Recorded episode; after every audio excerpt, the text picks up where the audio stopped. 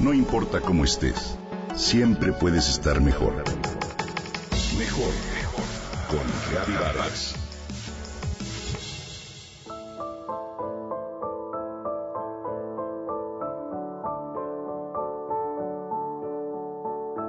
Marta siempre tiene la cabeza en las nubes y se siente orgullosa de ello. Le encanta mirarlas, le relaja observar las formas caprichosas que tienen, le emociona ver los cambios paulatinos que el viento provoca en ellas.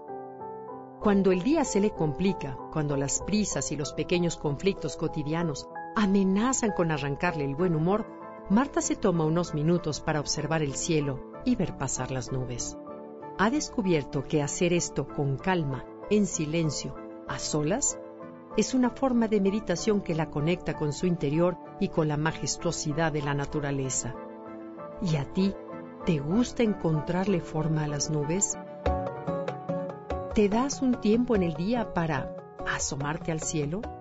Las nubes son conjuntos de gotas de agua o pequeños cristales de hielo que se encuentran suspendidos en la atmósfera se forman por enfriamiento de aire húmedo y son una parte indispensable del ciclo atmosférico del agua.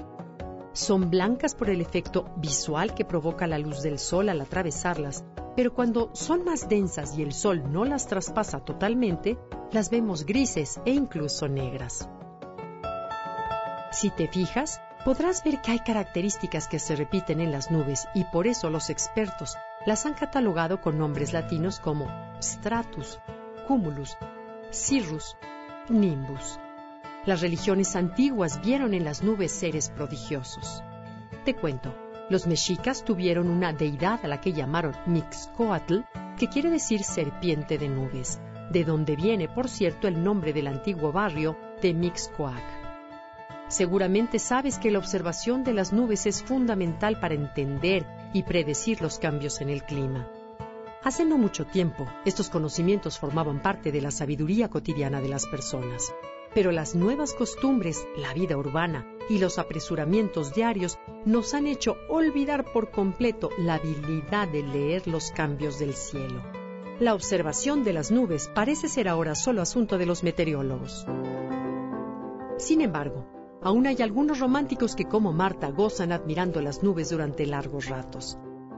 ¿Sabías que existe una sociedad internacional de observación de las nubes?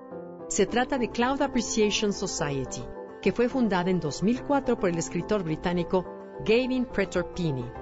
Sus socios son, en su mayoría, simples aficionados que ya se cuentan en decenas de miles en más de 100 países. Tienen una página de Internet en la que publican fotos espectaculares que llegan desde los más diversos rincones del planeta. Y te comparto otro dato interesante. ¿Sabías que existe un Atlas Internacional de Nubes? Lo publica la Organización Meteorológica Mundial, el organismo de las Naciones Unidas que se ocupa del clima. En 2017 se dio a conocer la versión más reciente con los avances científicos más modernos. Pero si no eres un profesional, ¿vale la pena que te ocupes de las nubes? Dice Gavin Pretorpini que ver las nubes es una actividad inútil y que precisamente por ello es tan importante. Hoy, el mundo digital conspira para hacernos sentir el deber de estar siempre ocupados. Es bueno bajar el ritmo a ratos y darle una oportunidad a la serenidad y a la imaginación. Esto nos ayuda a mantener una mente activa, curiosa, sorprendida. Tener la cabeza en las nubes es muchas veces una buena manera de conservar los pies en la tierra.